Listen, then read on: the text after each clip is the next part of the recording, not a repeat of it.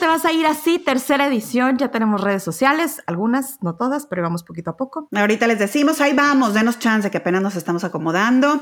Y Lore, hoy mucha información como siempre. Así es, hoy Ana de armas, pero de armas tomar. Y miren que las tomó contra Ben Affleck porque sorpresa, ya le dijo que adiós. Ahorita les vamos a platicar por qué terminó realmente este romance. Oye, explota la vela, olor a la vagina de Gwyneth Les vamos a decir de qué es, es real.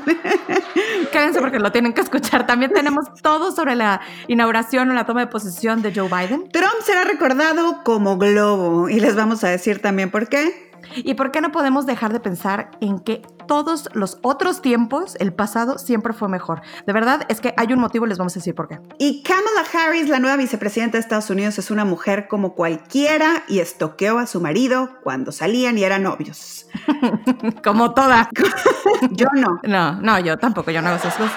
Oigan, este, ¿por qué Lucía Méndez no quiso salir con Maradona? Esta es una que de verdad no se la pueden perder. Y una terapeuta le responde a la amante de un hombre casado. ¿Tiene derecho la amante a sentirse traicionada porque la dejaron por la esposa? Fuerte, ¿no? fuerte, fuerte. Oye, pero vámonos así así corriendo con la inauguración del presidente número 46 de Estados Unidos, habemos presidente. Y esta inauguración, Lore, fue una exhibición de elegancia y de orden que no se había visto en cuatro años. Kamala Harris y Joe Biden hicieron su juramento y fueron confirmados como vicepresidente y vicepresidente respectivamente, rodeados de su familia, de expresidentes y funcionarios varios. Lady Gaga cantó el himno nacional, J. Lo cantó America the Beautiful con un mix ahí muy divertido y muy bonito también con Let's Get Loud. Y como en resumen, mucha seguridad, tapabocas, eso sí, distancia, la sana distancia, muchachos, que hasta ahí se tuvo que ver. Discursos de unidad y de paz, mucha pasión en el himno himno, pasión en las palabras en español de J-Lo, gente en todo el mundo lloró. Y hasta lo más frívolo, que es frívolo y no, porque bien dice mi madre que luego las cosas más banales son las más importantes, mucha moda. Así es. Las redes sociales así lo dejaron ver. Y fíjate que me gusta cómo lo comenta Vogue, dice que en un evento tan sobrio después de los ataques al Capitolio, tan despoblados debido a la pandemia, la gente estaba literal separada, no había público, la moda fue como el refugio del espectáculo, sobre todo porque oye, llevamos meses sin desfiles de moda, sin eventos de moda, sin conciertos en general, de nada. Esto, además de la toma de protesta que termina con un episodio traumático en Estados Unidos, es, pues es el primer desfile de modas para el público, si te pones a ver. Y en la moda, híjole, Diseñadores americanos, Joe Biden vestido de Ralph Lauren en un corte como muy limpio, muy lejos de esos trajes anticuados de Trump, grandotes, colgados, ya sabes. de Pachuco. De, Pachuco, ¿no? Horrible, sí. Totalmente. Oye, la doctora Jill Biden vuelve a la llamada, le dicen aquí, Fashion Diplomacy, que iniciaron los Obama, donde las primeras damas, ahora ya en lugar de casarse con un solo diseñador, visten a varios dependiendo del evento y de los viajes para representar al país. En este caso usan americanos, por ejemplo, Kate Middleton en Inglaterra usa ingleses y así sucesivamente. Exactamente. Ella vistió un diseño de Alexandra O'Neill para la firma Marcarian, Marcarian, Marcarian, Marcarian, con un saco de tweed azul que me encantó para la toma de posición. Ay, hermoso. Me encantó. Y luego ya se cambió a otro de Gabriela Hearst, un bordado con las flores de cada estado del país. Ay, sí, que se me hace súper lindo. Fíjate que Gabriela Hearst, de hecho, acaba de ser nombrada directora creativa de Chloe y es como, ya sabes, un orgullo americano de la moda mundial en este momento y tiene una onda así como muy sustentable, ya sabes. Y luego mi Kamala Can Do No Wrong, que la amo, la amo, o sea, de verdad la amo. Estoy leyendo su libro, Lore, luego les cuento. Bueno, bueno, bueno. Es la primera vez en que, bueno, la vicepresidenta de Estados Unidos va a ser sinónimo de moda porque es la primera mujer en el puesto y ahí sí que nada fue casualidad en la elección del diseñador que se llama Christopher John Rogers, que es afroamericano, que es independiente y sin duda va a estar en la mira después de este abrigo morado que le decían que como que tenía diferentes tonos de azul o como que era morado a veces, dependía de dónde lo pusieran en la luz, ¿no? Me encantó, me encantó. Y bueno, Lady Gaga siendo Lady Gaga todo el tiempo, que eso me gustó mucho, me gusta mucho de Lady Gaga, que sea donde sea, esté en donde esté. vale. Ella es ella. Ella tuvo un outfit de Schiaparelli, que es una diseñadora americana trabajando en París, una falda roja con el top negro, con una paloma de la paz o eh, The Dove of Peace. Que de hecho yo hice un, un, chiste acerca de esto porque sí se parecía como a Katniss Everdeen de los Hunger Games. este, sí me parecía que se va a tocar el corazón y va a chiflar, ¿no? Este, ahorita al final de todo esto. Let the Hunger Games begin. Oye, pero sí, o sea, la verdad, muy bonito. Esto es realmente una pieza de arte, el vestido de Lady Gaga, ¿no? Más allá de, de ser un simple vestido. Sí. J-Lo vestida toda de Chanel, que fíjate que cuando salió yo pensé que era, dije, y Versace, pero no, era Chanel, perdón, me equivoqué. Era Chanel, de dos años dicen que era así como de la colección de 2020 con algo de lo nuevo de 2021, algo así leí, ¿no? Sus asesores. Se veía retro. Sí. Y bueno, las nietas también muy elegantes, que ahora sí podemos decir que habemos realeza, habemos a gente a quien seguir en la moda y ponerle atención en esto que me parece muy importante. Dicen que los vestidos que usaron ya están también agotados. Eh, los de las nietas, sí, es que estaban muy lindos, muy elegantes y a la vez muy sobrios. Una de ellas traía un traje como, como de hombre, ¿no? Hasta con el moñito, pero de hecho, digamos. Me encantó, me encantó todo esto. Eh, bueno, para festejar al final se hizo un especial que se llamó Celebrating America, un concierto virtual que fue conducido por Tom Hanks. Cantaron Katy Perry, Bruce Springsteen, John Legend, entre otros. Y ahí, de hecho, estuvieron Clinton, Bush y Obama que dieron un speech de unidad que dicen que esa fue la cachetada más grande a Trump. O sea, así como de, ni quien te necesite, ¿eh? aquí tenemos varios y somos el team presidente al que nunca vas a pertenecer. Ajá, sí, sí, sí, sí lo sentí muchísimo como el, el club de Toby que apestaban a... No sé si has visto alguna vez, te lo voy a mandar, es un sketch de Saturday Night Live cuando Donald Trump se quiere sentar en la misma mesa con Macron y con, con todo como los cool kids y no lo dejan sentarse, me da muchísima risa, voy a pasar. Y así lo sentí, de verdad. Como nota al pie, me gustaría poner que muy mal que él no fue a la toma de posesión, o sea, Sí, bueno. hubiera sido también un, un statement, pero bueno, sabíamos que eso no iba a pasar. Oye, se nos está olvidando alguien que también impuso moda Oye, sí, y que está muy platicada. Ella Emhoff, que es Ella Emhoff, ¿ok? Ella es la hija adoptiva o hijastra de Kamala Harris. Causó sensación desde que llegó. O sea, las revistas de moda, periódicos, sitios de internet como Yahoo Finance, que trae un artículo de hecho llamado Necesito ser amiga de él, Ella Emhoff, Ujú. y admiraron su estilo y el contenido de sus redes sociales. Ella traía un vestido de Miu Miu, no sé si la vieron, con unos lentecitos así como tipo de Harry Potter, con los ojos muy verdes, muy linda, y era un vestido como cafecito, lleno de cristales, con un cuellito blanco. Se veía muy linda. Y luego me metí, obviamente, ¿verdad? No, no es que yo estoqué, no. No, no, nosotros no somos es que estoy, estoy interesada en el contenido de este programa. Ah. Y trae esta onda muy así como, yo le digo hippie, pero entonces me da mucha risa porque le escribo a Lori y le dije, ¿ya viste a Ella Emhoff? Y me dice, ¿quién es? A ver, déjame la reviso. Y ya la revisé y me dice, es que ella es como, pero me lo pone en el chat, ¿no? Ella es como muy woke. Entonces yo digo, chale, ¿por qué le dice como sartén? No woke, muy woke.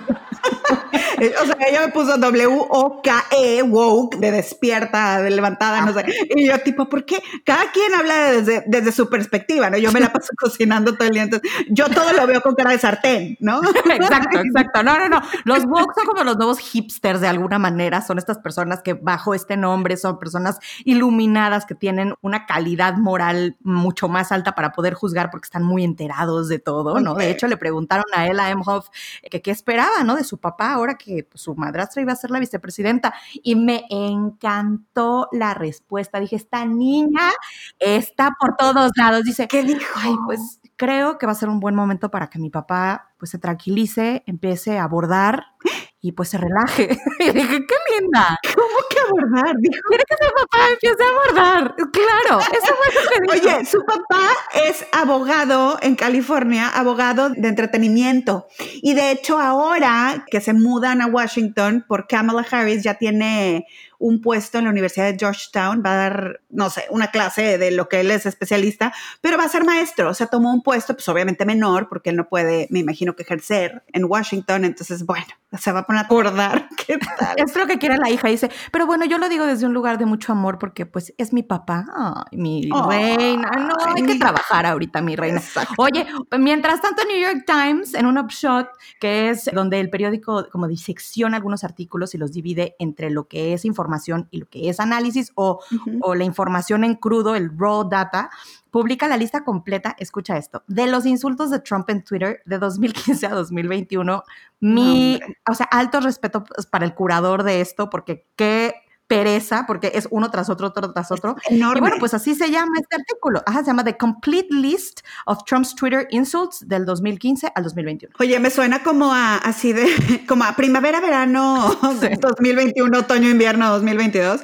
Fíjate que este en orden alfabético es larguísimo. O sea, yo de verdad dije, no, bueno, le agarraron algunos. No, porque este es el upshot, es la sección del New York Times, ¿no? Donde publican como estadísticas y todo esto.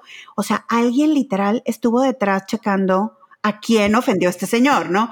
Está desde Jimmy Fallon, le dice whimpering to all, be a man, Jimmy, te quejas de todo, sé un hombre, Jimmy, Anderson Cooper, o sea, ahí sí, a Ruth Bader Ginsburg, jueza incompetente, su mente ya no funciona, renuncia, por Dios, o sea, en paz descanse, a Alec Baldwin, que lo interpretaba en Saturday Night Live, carrera en descenso, una desgracia de actuación, Alec, verte es puro sufrimiento. Ay, no, no, no, no, no. Yo amaba ver a Alec Baldwin haciéndole de Trump. O sea, era lo, mejor que me podía pasar. Sí. De hecho, acabo de ver que dijeron que ahora Joe Biden cero material para Saturday Night Live. Cero. O sea, cero. Kamala Harris sí. Kamala Harris sí. Ajá. Sí, ella sí puede ser muy buen material. O sea, todo lo que han hecho de Kamala Harris ha sido en Saturday Night Live. La verdad es que. Muy bien. Muy bueno. Sí. Oye, bueno, pues ahora sí vamos a seguir con lo que inicialmente les estábamos platicando y que les dijo Tere, porque si ustedes creían que el olor a vagina en una, es que no sé por qué, hasta, hasta tengo que bajar la voz cuando lo digo así de que mis vecinos no me vayan a oír. Yo también. Resulta que Gwyneth Paltrow tiene una línea de wellness llamada Goop, ¿ok? Como parte de esta línea tiene una vela que se llama This Smells Like My Vagina. Esto huele como mi vagina. O sea, ¿para qué? Marketing, marketing, es, es el shock value, ¿no? Que, que yo creo que ya Gwyneth Paltrow le quiere sumar a todo esto. Ella tiene una línea de wellness que es más que nada como un movimiento. Hacen absolutamente, pero de todo, o sea, tiene, pero que una revista, pero que un podcast, tiene una, una, serie en Netflix, si la quieren ver, así se llama Goop, una línea de belleza, vitaminas especiales para ti, tú las puedes hacer, bueno, casi un movimiento ahí, una secta de, de belleza, no lo sé. Y bueno, pues eh, Goop produce esta vela en, en asociación con Hertic, una marca que entre muchas otras cosas hace velas. Resulta que Jodie Thompson, al norte de Inglaterra, se ganó una vela de estas en un quiz online. Ella junto con su novio prendieron la vela y dice que la cosa le se explotó. Sacó chispas que casi prende toda la casa, que nunca había visto una cosa así. Totalmente que finalmente agarró su vela y la aventaron por la ventana y dijeron, ¿qué es esto? O sea, ¿qué producción de Disney me acaban de mandar? ¿No? O sea, es que ya que te explote una vela, qué peligroso. Dicen que de verdad se pudo haber quemado la casa. O sea, pero que te explote una vela que se llama This Smells Like My Vagina está muy fuerte. Oye, hay, dicen que la bronca es que este verano sale el nuevo aroma que se llama This Smells Like My orgasm. Imagínate cómo explota esa. Espero que a todo mundo les explote tremendo. ¡Qué horror! Oye, ya hablando en serio, huele a toronja, neroli, bayas de casis maduras con té de pólvora y rosas turcas. O sea, de verdad, huelen rico. Ah, ok. Huele rico, te huele normal. O digamos normal, ¿no? Pero a ver, ¿por qué no le pueden poner This is peace, ¿no? O no sé. Bueno, sí te voy a decir una cosa. Se les agotó se agotó la vela. En cuanto la pusieron a la venta, se agotó. Yo creo que es, ese tema de tenerla en tu casa y que se vea chic o, moderna o por gente novedosa, yo creo. Lo único que no sé es cómo se ve la vela. Eh, miren, por ejemplo, a mí me gusta mucho comprar velas, pero soy muy, muy, muy, muy picky para lo que compro. Necesitan tener cierta textura, cierto olor, necesitan que, que, la cera venga de cierto lugar para saber que te va a durar. O sea, son muchas cosas, pequeño, como una catadora de velas soy. Si alguien, les pregunta, por qué no tengo novio, les, enseñan esto. Este. no es tan fácil. no, es que Lore se siente súper única y de que todo el mundo es súper rara, Comprando velas, así de No, digo, las velas son deliciosas, son deliciosas, sí. Y son muy buen regalo. La verdad, yo nunca las compro y como me la regalan, es más, tengo una que huele tan rico que la tengo al lado de mi cama sin prender, nomás porque huele y huelen súper fuerte algunas, las, las mejores, la verdad. Bueno, pues la del orgasm de, de Gwyneth Paltrow, espero que, pues que huela bien, oigan, mínimo. Y aparte vale 75 dólares. Sí, bueno, en general las velas son, son caras. En general las velas son caras. Oye, otros que terminaron y ahora sí vamos a platicar acerca de esto que me parece bastante triste. Ana de Armas y Ben Affleck rompieron después de un año de paparazzis en diversas variedades de cubrebocas que publicó el Huffington Post y también TMC porque los, los publicaban mucho de que por el café, paseando los perros, con los niños. Este, se conocieron haciendo un thriller erótico llamado Deep Water que va a salir en agosto del 2021, que por cierto, qué incómodo va a estar el junket de esa película, porque se van a tener que volver a ver. Y son muchas entrevistas, por lo general los sientan ahí días y días. Bueno, ahorita quién sabe cómo le hagan con la pandemia, a lo mejor va a ser por Zoom y los van a sentar un par de días, pero antes viajaban juntos, ¿te acuerdas? Iban a países. a todos lados, sí, sí, sí. Bueno, pues de ahí en adelante dejaron el cepillo de dientes en casa del otro y se tomaron muchas fotos juntos, terminaron en la película. Es más, hasta fotos con los hijos de Ben Affleck se tomaron. Sí, se veía serio. Se veía muy serio. Y bueno, pues hace dos días publicaron una foto de lo que para mí es un señor recogiendo la basura fuera de casa de Ben Affleck y está depositando un póster de Ana de Armas en la basura. No sabes, bueno, o sea, Twitter explotó, Pérez Hilton no lo podía creer, todo mal, pero sobre todo porque el señor de la basura trae lentes oscuros, gorra y un tapabocas, obviamente, porque estamos todavía en cuarentena, y no se le ve la cara, obviamente. Total, que dijeron que era el hermano de Ben Affleck, Casey Affleck, este, haciéndole justicia a su hermano, en la venganza del hermano. Ahora, dicen las buenas y las malas lenguas que la razón por la que terminaron es porque, pues, Ana de Armas tiene 32 años, o sea, es una chava como nosotros. Chava. Sí, chavita. Entonces, ella quería viajar, ella, ella quería viajar, ella quería tener hijos, y él dijo, yo ya no quiero tener hijos, yo ya no puedo viajar porque mis hijos están con mi, mi ex esposa, que es Jennifer Gardner, y Ana de Armas, oye, pero pues fíjate que yo, a mí me gustaría tener una relación más seria, y el otro, pues es que yo ahorita no puedo tener una relación más seria. ¿Tú crees que él no quiso. Que él dijo que no. ella dijo, de, ¿a qué me caso aquí si tengo mucha carrera por delante? Más bien como que dicen que ella le dijo, oye, ¿hacia dónde vamos? Y dijo, pues si quieres, ahorita nos vamos al Starbucks, pero pues de ahí no vamos a pasar, mi reina. O sea, de ahí no nos vamos a pasar. Y pues por eso terminaron. Bueno, según lo que yo leí, decía que el que estaba bien triste era Ben Affleck, que porque ella le había, o sea, le había dicho hasta aquí. Mira, ella es de Cuba, llegó de Cuba y empezó a hacer muchísimas películas. De hecho, la de Knives Out es donde hace un papelazo y como que ahí se dio a conocer y le han ofrecido muchos papeles. Dicen que va a estar como en muchas películas, la están moviendo muy fuertemente.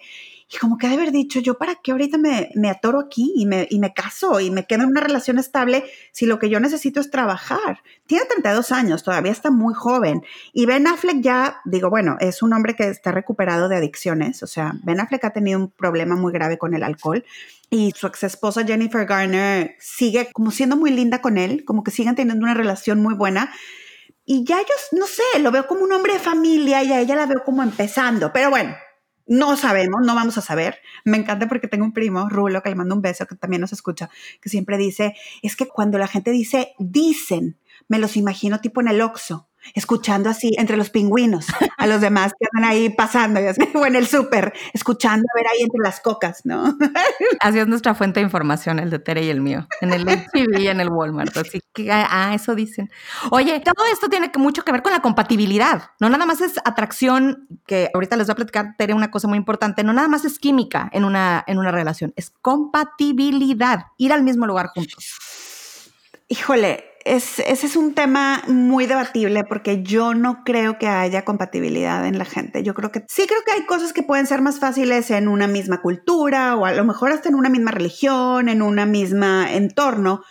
Pero yo creo que lo más importante en una relación es tener ganas de quedarte, estar, claro, y que haya respeto básico, respeto básico, que lo quieras y tal, pero que te quieras quedar es súper poderoso. Pero bueno, Lore, ¿qué haces que estás en el antro, no? Mm. Punchis, punchis, punchis, punchis. ¿Ves un guapo? Te mira a ti, tú lo miras y que se acerca y que platican y que se gustan. Y después de una breve charla te dice, Quisiera revisar tu salud y medir nuestra compatibilidad genética. ¿Puedo besarte? ¡Ay! ¡Qué freak, ¿no? Sí pensarías. Oye, pues sería un tipo que sabe que cuando besamos a otro, estamos de verdad teniendo una escasa, una experiencia religiosa, como diría Enrique Iglesias. Oye, fíjate, no solamente es cierto que cuando besamos a alguien nuestro cuerpo mide su salud en general y nuestra compatibilidad genética, sino que también mejora tu sistema inmunológico al intercambiar pequeñas cantidades de microbios que hacen las veces de vacunitas. Fíjate que cuando besas a alguien nuevo intercambias muchos millones de microbios que pueden protegerte contra infecciones y hasta alergias. Así es que Lore, si besas a diversos caballeros y te preguntan dónde andabas, puedes decir que andabas en una campaña de vacunas. El Digest publicó estos facts about kissing y qué grueso, ¿eh? Porque imagínate, o sea, en realidad te protege, besarte te protege, te contagia, pero te protege porque es poquito. Claro, exacto, te contagia, pero te protege, exactamente. Una campaña de vacunación es lo que vamos a hacer en este 2021. Ahora, como nota al pie y como un dato curioso que también está padre saber, el llamado French kiss o el beso francés nació después de que los soldados americanos y británicos vieran cómo se besaban los franceses en la Primera Guerra Mundial. Esas americanas y británicas no sabían lo que era lo bueno. O sea, ya me las imagino así de, oigan, ¿a poco viví sin esto toda la vida? Exacto. Gracias, Francis. Oye, otra anécdota es que usamos hasta 30 músculos faciales cuando besamos. Adiós a los pilates, ya no necesitas. Por cierto, después de un estudio se confirmó que casi todos volteamos la cabecita a la derecha cuando besamos. Pues sí, porque si no te pegas con la nariz, ¿no? Qué grueso, te pegas con la nariz. pero si todos, si todos volteamos la cabecita a la derecha, pues queda. Pero imagínate que te consigues uno que besa para la izquierda, pues ahí ya no queda. Yo porque soy zurda, ah. soy zurda, entonces yo me muevo a la izquierda ahorita y sé cómo el intento. Este, bueno, 30 músculos. Oye, está... El fitness es mi pasión. Esto es muy interesante, oye, el primer beso interracial en la televisión americana porque bueno, o sea, si hay alguien que ha estado en contra, han sido los americanos, fue nada más y nada menos que en Star Trek, Warp Speed, en 1968. Y los productores estaban preocupados con el recibimiento de, que, esto pudiera tener, y fueron los actores William Shatner y Michelle Nichols, que insistieron, que dijeron, no, sí, ¿qué? ¿Unos besos o qué? ¿A quién le tenían miedo? Y toma. Oye, aún no, y besarte en público está mal visto. ¿eh? En Dubai es ilegal, mm. en China está mal visto. De hecho, los franceses, no lo vas a creer, prohibieron los besos apasionados en las vías del tren porque lo retrasan.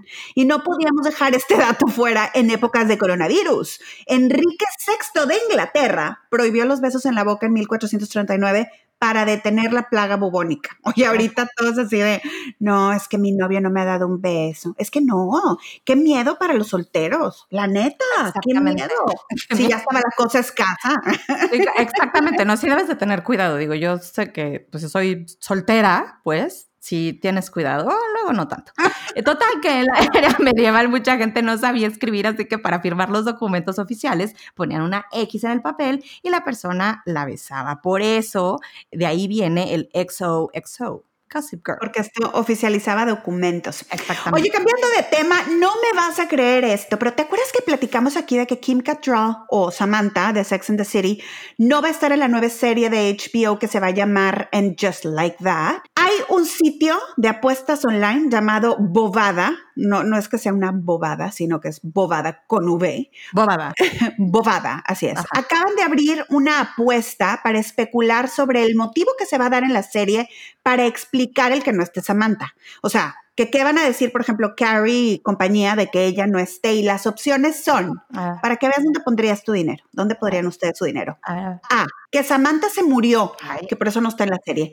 B, que se mudó, que, ya no vive en Nueva York. C, que está encerrada en una institución mental. ¿Cómo? D, que las amigas van a decir que está en la cárcel. Ay, me encantaría. O E, que no la van a mencionar para nada. O sea, me encantaría que hubiera así como un antecedente dramático. ¿Estás de acuerdo? Samantha no está aquí porque asaltó a su vecino en una crisis económica que tuvo después del coronavirus y está en la cárcel. O, en lo que sé porque ya no podía salir con chavitos y está encerrada en una institución mental. Ándale, exacto, sí. Yo creo que, que, van a decir que se mudó fuera de Nueva York. O sea, yo pondría mi dinero ahí. A lo mejor no la mencionan del todo, así como The Big Elephant in the Room. Sería muy fácil no mencionarla y no creo que los fans lo permitan. Yo creo, ¿eh? Yo, y yo como escritora no me la aventaría, ¿eh? La verdad. Así de, ay, no, sí, ya miren, aquí está su personaje, adiós. Sí, claro. ¿Quién sabe? Pues veamos en dónde vamos a poner nuestro dinero. Oigan, y vamos a regresar a hablar un poquito de política Ahora en México. Ajá, Carlos Villagrán, el famoso, famoso en todo el mundo de habla hispana por su personaje Kiko en El Chavo del Ocho, va a buscar ser gobernador del estado de Querétaro en México. Pero fíjate que se registró como precandidato a la gobernatura de Querétaro y también se registró para competir por la alcaldía de la ciudad de Querétaro, o sea, de a dos, arropado por el, por el partido local Querétaro Independiente. Ahora, la presidenta del partido político que se llama Concepción Herrera Martínez explicó que la convocatoria sí lo deja registrarse en las dos candidaturas, aunque solamente una va a proceder. Oye, por si esto no te había faltado, digo, bastado, porque sí, nos falta eh, saber qué va a pasar, ¿no? Bueno, pues resulta que en vez de un, un, Villagrán, vas a tener dos. ¿Cómo? No nada más por las dos candidaturas que puso, sino porque también su hijo, Gustavo Villagrán, al que, cual le podemos llamar Kiko, Kikito, eh, Kikín, O Quequito. Quequito. Quequito, porque es de Querétaro. Y Kiki. Ah, claro. Y Kiki no, porque el Kikín, el Kikín Fonseca es un, es un jugador. Fonseca. Este, bueno, pues él también se registró como precandidato para diputado local. No te creo. Los Kikos ahí andan. O sea que todos son políticos. Todos políticos. Qué raro. Exactamente. Bueno, Kiko tiene 76 años, o sea, Kiko el, de verdad, el, papá, Kiko papá, papá, tiene 76 años y está en perfecto estado de salud. Entiendo que, que vive en Houston y Querétaro, muy multifacético. Como que va y viene. Y dice que, que él lo que quiere es luchar por la pobreza, eso dice contra la pobreza, dice. Ajá. Yo creo que lo importante aquí es que sin importar quién se vaya a postular siempre o, o, todo el tiempo, sean personas que tengan el conocimiento político básico para poder gobernar a una ciudad, a tanta gente, ¿no? ¿no? No me parece una cosa tan fácil de lograr. Mira, yo espero que sea eso y no que anden en busca de dinero o de posición o de contactos o de toda esta tranza que de pronto se hace, no solamente en nuestro país, en México, sino en otros países de, de Latinoamérica. De hecho, esta semana, haciendo un poco como la broma, hubo un imitador que subió un video haciendo campaña vestido de Kiko y confundió a la gente, ¿eh? haciendo pensar que Carlos Villagrán iba a hacer campaña como Kiko. Imagínatelo vestido de voten por mí, que quién sé qué. O sea, fatal. Qué, qué, ridículo. Exactamente, y además a esto se, también se sumó porque Alfredo Adame también metió sus papeles para convertirse pues también en senador. Entonces, como que la gente ya no sabe en qué creer. Este es un, bien lo decía tu hermano, es un circo de tres pistas. Es un circo de tres pistas. Oye, en otro tema, el Huffington Post y CBS News publican que Donald Trump será recordado en el Museo de Londres en la forma de un globo dirigible. Este es un globo gigante, no sé si se acuerden, de un bebé naranja enojado, en pañal, que se exhibió de hecho en Londres en 2018 sobre el Parlamento durante una visita de Trump al Reino Unido. Resulta que el museo, el Museo de Londres, compró el globo aerostático, que es creación del artista Matthew Bonner, que se exhibió en el país. ¿Matthew qué? Matthew Bonner. Ah, de otra cosa. Entonces. Lorena. Se exhibió, se exhibió en el país. 10 mil personas firmaron una carta de petición y se juntaron 20 mil dólares a través de crowdfunding para hacer este globo aerostático. Y desde su creación el globo ha hecho apariciones en demostraciones alrededor del mundo, incluida Florida, Imagínate, cuando el presidente anunció que iba a cambiar su dirección a aquel estado, que de hecho el juicio político de Trump empieza ya el lunes, acaban de anunciar ahorita, porque se decía que lo querían empezar en febrero y tal, ¿no? Ya, ya, ya empieza. De hecho, el equipo de Trump dijo, denos chance, queremos preparar la, la defensa y nada, Nancy Pelosi dijo, ya, el lunes en caliente, vamos a darle eso antes de que se nos enfríe. Y sí, fíjate que desde 2019 el Museo de Londres había estado buscando adquirir esta pieza en la que el presidente aparece vestido en un pañal y con una mueca infantil en la cara. Creo que todos hemos visto esta, por lo menos la, foto. la verdad es que sí está chistoso. Está muy chistoso. Este bebé Trump va a formar parte de la colección de protesta en donde comparte espacio con otros movimientos como Black Lives Matter, los sufragistas, el movimiento anti-austeridad, entre muchos otros. Y bueno, pues en exhibir esta pieza, los creadores desean que se recuerde el momento en el que Londres se expresó contra lo que denominan los políticos del odio. También aquí como una notilla al pie, el museo de Washington está buscando piezas importantes del último atentado al, Capitolio para poder tenerlo, ¿no? Y, o sea, lo que yo estaba leyendo era que todo esto que estamos viviendo, sin duda, es uno de los momentos históricos más grandes y que, aunque hoy nos parezca como too much, tener el recuerdo de todos estos momentos horribles es importante para las siguientes generaciones. No, y se está haciendo una investigación súper, súper exhaustiva sobre quién estuvo de acuerdo con hacer esta toma del Capitolio, porque dicen que hay mucha gente desde dentro, o sea, ya corrieron gente de la policía, del Estado Mayor presidencial también, corrieron gente del, de la Guardia Nacional, gente renunció, etcétera. Oye, me da mucha risa porque había un mito que decían que Donald Trump tenía un botón rojo con el que pedía Diet Cokes ¿ok? De las que se tomaba 12 y que las tenía bajo ese escritorio. No es un mito. O sea, hay una reportera que se llama Julie Price de la Associated Press que en 2017 le hizo una entrevista ahí en la Casa Blanca y dice que le enseñó el botón rojo, que fue una de las primeras cosas que quitó Joe Biden ahora que le hicieron toda la remodelación, que dijo, ¿qué es este botón? ¿Qué haces así de que, oye, ¿qué haces que dice, ay, ¿qué es esto? Le picas y de repente es su coca, señor, ¿no? oye, luego habían, habían tweets de, de, risa que decían, a ver, que ya ves que le deja, dicen que le dejó Donald Trump una cartita a Joe Biden en el escritorio, como de, no, nadie sabe si para despedirse, si para decirle de lo que se va a morir, no sé. El caso es que empezaron a hacer bromas en Twitter, decían, Mira yo, el botón rojo es para pedir coca. El botón azul es para pedir que te traigan una corbata roja. El botón negro es el de los nukes, el de las armas nucleares. Ay, ay espérame, ¿o era el rojo? que le había dejado todo La bomba explotando, güey. Sí, fatal. Oye, pues se dirá de broma, pero sí le dejaron un desastre, ¿eh? Le dejaron un desastre. Oye, el Wall Street Journal publica un artículo titulado ¿Por qué no podemos dejar de fantasear sobre esos good old days? Que en español sería fantasear sobre aquel pasado que siempre fue mejor. Y es que quizás eh, esto es lo que se vive detrás de esta política de la nostalgia que es tan común en estos días. Fíjate que los psicólogos dicen que esta nostalgia del pasado es normal y a veces útil porque nos hace sentir como estables, seguros de lo conocido. Y aquí la pregunta, que es muy interesante, es, ¿y nostalgia de qué días? O sea, ¿Cuándo exactamente fue ese pasado que es mejor al que queremos volver y que mencionan ahí de hecho este eslogan de Trump de Make America Great Again? Entonces hacen este ejercicio que me encanta que dice, ok, si el pasado fue mejor, pues vamos a 1950, por ejemplo. Nada más que en 1950 la gente se preocupaba sobre el individualismo que terminaría con la sociedad en general y vivían aterrorizados de morir en una guerra nuclear, ¿no? Ahí entonces creían que lo ideal era una generación anterior, la de 1920. No más que en 1920 se preocupaban por la cantidad de divorcios que terminaría con la sociedad como la conocemos y en esa época fantaseaban con la época victoriana, la era victoriana, cuando los hijos respetaban a sus mayores. O sea, siempre como que para atrás, ¿no? No sé, en esa época, por ejemplo, en la época victoriana, la gente se preocupaba por el efecto que, fíjate, el efecto que iba a tener el ser humano por la velocidad exorbitante de los trenes y el telégrafo. Ay. Eh, que eran unos monstruos, ¿no? o sea, siempre se cree que este pasado fue mejor. Decían que, imagínate, por el amor de Dios, que esa velocidad poco natural de los trenes causaría neurastenia, una enfermedad que causa ansiedad, dolor de cabeza, insomnio, dolor de espalda, de espalda, impotencia, diarrea. o sea, así estamos. ¿Cuál quieres volver? Sí, siempre quieres volver, pero además que, ¿sabes que Eres muy humano.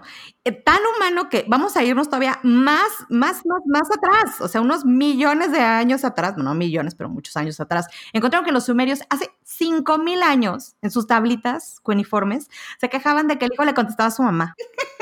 O sea, que le iba a contestar ni podían hablar, además de esa vida de es que antes, antes todo era mejor. Entonces, ¿por qué insistimos en que el pasado fue mejor? Mira, dan varias razones. Primero, dicen que porque lo de antes ya lo sobreviviste, entonces da paz, ¿no? Mm, Segundo, lo de antes como ya pasó, pues te da paz, el pasado fue mejor. Segundo, dice que neurológicamente codificamos como más coloridamente lo que vivimos durante nuestra adolescencia y juventud y lo, lo recordamos con más romance. De hecho, pues, obvio, ¿no te ha pasado con la música, no? Claro. Esa época de tu adolescencia, súper romántico, oyes la música y dices, ay, la música de esa época era la mejor. pues no, para ti, ¿no? Tipo Stranger Things, la serie, que es un éxito, que ahora todo lo recuerda en los 80, ¿no? Y para finalizar, dice que es muy peligroso que vivamos en ese romance del pasado, sobre todo porque impide que veamos lo que ofrece el presente y lo que podemos crear para el futuro de nuestros hijos y que es lo que nuestros hijos van a recordar con romance, ¿no? Y esto me encantó. Las vacunas, la anestesia, los motores de vapor, los trenes, la electricidad. Y no se diga hoy, el Internet, la televisión, los videojuegos todo, cuando se ha creado, se ha recibido con temor, con dudas sobre los daños que esto puede causar. Pues imagínate que cuando se inventó la bici decían que las mujeres iban a quedar estériles y que, que, todo el mundo iba a quedar chueco de la espalda. Porque a es como te montas en la bicicleta así. De, o, sea, o sea, todo podría tener su lado negativo y todo se puede ver así como que te asusta. Entonces, tratemos de no ver ese pasado tan romántico y de disfrutar más nuestro presente donde hay antibióticos, agua calientita, corriente, aires acondicionados, medicamentos. Sí, hay muchas cosas terribles, pero también hay cosas maravillosas que tenemos que agradecer todas las mañanas. Exactamente, pobre de esta generación porque su romance del pasado va a ser el reggaetón. Digo, por lo menos a nosotros nos tocaron, buenas bandas, oye, pero ya yo en tía muchísimo mejor vámonos a la Lorena, te tienes contra el reggaetón. Perdóname, pero te veo perfecto después del segundo whisky. Eh, te pone el reggaetón y se te mueve la caderita. Y dices, bueno, pues mira, ya estamos aquí. Yo siempre he dicho eso. Dije, mira, ya estamos aquí hay que hacer las cosas bien, hay que, bailar, aunque sea reggaetón. Oigan, y bueno, pues ya ah, para dejar de hablar de reggaetón, vamos a, irnos directo con las rapiditas, empezando con una de mis cantantes favoritas, justo cuando yo era una pequeñita. El matrimonio de Gwen Stefani con Gavin Rossdale ahora sí quedó oficialmente anulado por la Iglesia Católica. Ella está muy aliviada, pues quiere que su matrimonio con Blake Shelton sea reconocido ante Dios. Oye, Beyoncé y otros nominados a los Grammys que se llevarían a cabo el 31 de enero tendrán que esperar. Pues fíjate que la premiación ha sido retrasada hasta el 14 de marzo debido a la pandemia. Apple Plus anunció que está trabajando en un documental de dos partes sobre la vida de Oprah Winfrey y los 25 años de su programa de televisión The Oprah Winfrey Show. Aún no tiene fecha de exhibición. Netflix ya tiene 200 millones de suscriptores y se lo atribuyen a la cantidad de contenido que tenía guardado mientras otros tuvieron tuvieron que suspender grabaciones por la pandemia. La cantante Kesha medita para tener contacto con alienígenas y le agradece a su amiga Demi Lovato por introducir la tan interesante meditación. Ay. Buenas amistades, fíjate. Oye, la israelita Gal Gadot, mejor conocida como Wonder Woman, acaba de adquirir un condo en Malibu por 5 millones de dólares. ¡Felicidades! Ay, que nos invite. Lucía Méndez le dijo a Jordi Rosado en una entrevista que no había aceptado ser la novia de Maradona porque estaba saliendo con Luis Miguel. Oye, hay que creerle. ¿eh? La segunda mentira más grande después del Botox de J-Lo. No, Lore, toda mujer que veas hoy fue joven y Lucía Méndez era guapísima, famosísima peleadísima por los hombres. Pero no por Luis Miguel. Luis Miguel tenía 14 años. No te pases. Bueno, y ella dijo en la entrevista, porque Luis Miguel tenía su carácter. Y en ese entonces estaban saliendo seriamente. O sea, no duró mucho, pero duró. Y a Lucía Méndez le gustaba a Luis Miguel también. Dicen que le dedicó la canción de Por favor, señora. ¿Te acuerdas? Por favor, señora, no se me ofenda. Esa se la cantó a Lucía Méndez. Ah. ¿Eh? No me gusta el bisón. Odio las perlas. Una canción muy actual. de la tía Tere. De la tía Tere. Oigan, pero a ver, Teresa. Lorena, Lorena, Lorena. Espérame, espérame, te voy a decir antes algo. Porque yo soy tu tía. Sí, Oye, bueno, vámonos con Elon Musk, creador de Tesla y SpaceX, hombre polémico, amado por unos, este, odiado por otros. Sus acciones ya se van a caer. Fíjate, antes él era el único que hacía carritos eléctricos, o no, no, no el único, porque ya BMW, algunas marcas japonesas tenían como prototipos algunos coches, ¿no? Yo tuve uno, fui muy feliz con un eléctrico. Bueno, el caso es que ahora la apuesta se está poniendo seria. La división autónoma de General Motors, que se llama Cruise, ya tuvo un Meet the Parents, como dice mi Morning Brew, que es otro de mis newsletters que me llegan. Y dice que tuvo este Meet the Parents con Microsoft y Honda para entrarle fuerte, le van a meter mucho dinero. Por otro lado, Otro competidor para Tesla es Rivian, que se está asociando con Row Price, Fidelity y Amazon para sacar su primera camioneta ya este verano, una camioneta completamente eléctrica. Y ya con esto de que California dice que para 2030 no van a aceptar coches de gasolina en el estado y que China dice que ya va a ser libre de emisiones de carbón para 2050, yo creo que Elon Musk puede esperar mucha competencia, ¿eh? Ay, Lorena me hace cara. es que me parece muy difícil el tema de lo de China, pero bueno, lo que sí les puedo decir como alguien que ama los autos y que, y que conoce y que es parte de la industria es que hoy la manera en la que los autos están siendo entendidos muchas veces para muchas empresas, o bueno, para todas las empresas, el proceso está viendo al revés. O sea, antes tú ponías computadoras en, los coches y ahora son las computadoras las que se convierten en este centro de movilidad. Son perspectivas diferentes. Algo que me gusta mucho de la, de la industria es la, manera tan rápida en la que la tecnología puede ser parte de ella, una. Las opciones que tienes, porque la realidad es que hoy no hay autos malos, hay autos para todos con, diferentes opciones y esto es lo que vamos a ver en el futuro. Oye, en otro tema, hay una sección en la revista The Atlantic con la que estoy obsesionada y se llama Dear Therapist, querida terapeuta. La gente ahí escribe sus historias y hay una en particular que me llamó mucho la atención por los consejos que la terapeuta, que se llama Lori Gottlieb, le da. Esta se titula, o sea, el artículo se titula Yo era la otra. Y esta chava cuenta su historia, ¿no? Dice que el hombre es un hombre más grande, casado, con hijos, de hecho, muy activo en el social media. Este señor subía sus fotos con la familia. Ella asegura, la amante, que ella nunca quiso terminar con la relación, pero que cuando lo conoció sintió una conexión tan fuerte como si lo conociera de toda la vida, ¿no?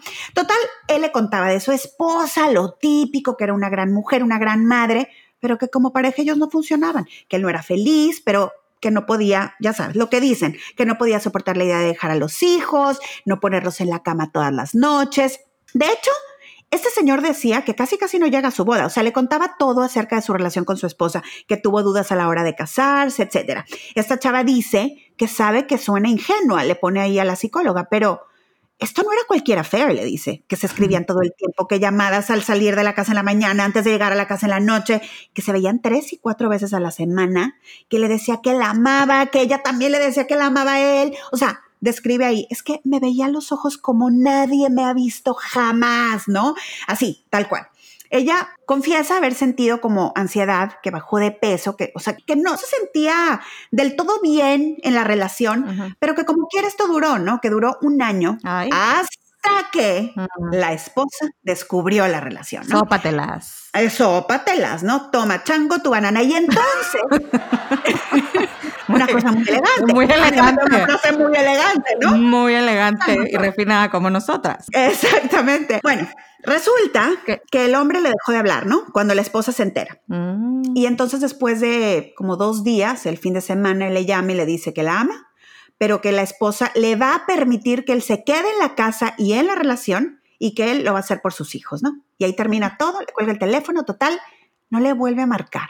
Y ella le dice aquí a her dear therapist, que está devastada, que no sabe cómo salir de esa sensación de sentirse menos, que vio fotos de él en social media, que está como sin nada, que salen todos sonrientes con los niños, que se siente perdida, enojada, resentida con él y que ella de verdad se sienta en el piso, ¿no? Y la respuesta, ¿no? Le dice, ah. querida Anonymous, porque obviamente la chava es anónima, no le pone su nombre, y le dice, mira, recuperarte de cualquier rompimiento es duro, en cualquier caso, sobre todo si termina súbitamente como en esta historia. Pero en una relación extramarital hay muchas cosas que se quedan sin decir y hay mucha opción para malinterpretar todo lo que sucede. La decisión de tu ex de quedarse con su esposa no significa que tú seas menos o que él se haya olvidado de ti. Lo que pasa es que él estaba claro de, querer estar contigo solamente si podía seguir casado. Estaba contigo porque pues, había buen sexo, la conexión, con su la conexión con su esposa no era igual, pero con su esposa tiene estabilidad, seguridad, el confort de una historia compartida y bueno, muy poderoso, los hijos. Él no decidió entre dos mujeres, le dice, decidió entre dos vidas. Y le dice, tú crees que si él te hubiera querido se hubiera quedado contigo, pero por lo general no importa lo que digan sobre su, relación. La realidad es que hay muchos motivos para quedarse en su matrimonio. Dice, los divorcios son caros, dolorosos y tardados. Y mm. no para con los abogados, o sea, Lore, es coordinar dos casas, mantener dos casas, perder a los amigos en común con la esposa, romper muchos lazos. Además, la vida de los hijos generalmente queda de cabeza durante un tiempo y la reputación de los dos sufre un golpe. Ah. Y luego vienen los quizás, quizás, si su esposa se casa con otro marido, se convierte en un padre para los hijos, si le causa un terrible sufrimiento a la esposa, a quien digo, no es que odie, ¿no? La estima, la admira por ser una buena madre. En resumen, va a intercambiar toda una vida por una relación con una mujer más joven, a quien solamente conoce en la embriagadora situación de una affair, que no es la vida real, ¿no? Porque ahora sí que ya que se acaba la emoción de los primeros días, la llamada cada minuto, verse a los ojos, el sexo emocionante, todo esto, pues, ¿qué queda? La relación normal, la relación de todos los días, el conocerte de mal humor, este, los problemas de salud, platos sucios, lo que ya sabemos, el día a día. Ah. Entonces, me encanta porque le da una contestación donde si te fijas, no habla del bien y el mal, o sea, no le dice estás bien o estás mal. Sí, claro. O sea, le da como el esto pesa y esto es así, no es por ti, es una situación muy desafortunada para ti, pero me encanta, me encanta esta sección. The Atlantic me parece uno de los periódicos más maravillosos. Bueno, periódico, revista, revista online, es divina, de verdad divina. No se la pierdas. Sí, exactamente. Y la manera en la que, le contesta, que también estoy completamente de acuerdo contigo, es una manera muy real. Y seguramente hay muchas personas que están pasando por lo mismo o que piensan que cuando terminan una relación es por su culpa, ¿no? Y que no fueron ellos suficientes para retener a alguien. Y dentro de lo que Lori Gottlieb dice aquí es,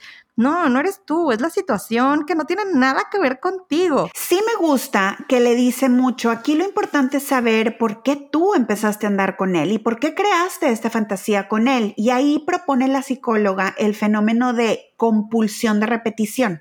Y Anonymous, esta persona, le dijo en el inicio que cuando lo conoció fue como si lo conociera de toda la vida.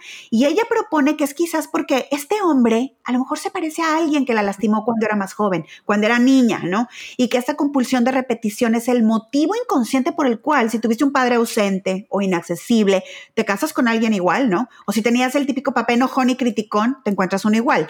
En los inicios de las relaciones estas cosas no se notan pero la psicóloga asegura que el inconsciente tiene un radar casi perfecto para encontrarte lo mismo si no lo superas. Justo este fin de semana eh, con mi club de lectura eh, estábamos platicando de esto, ¿no? De cómo nosotras tendemos a buscar al papá que tuvimos o que no tuvimos, ¿no? O sea, un día se lo puse de broma, Tere, pero es verdad. Por ejemplo, yo tuve un papá bastante, bastante ausente. Pues no tengo novio.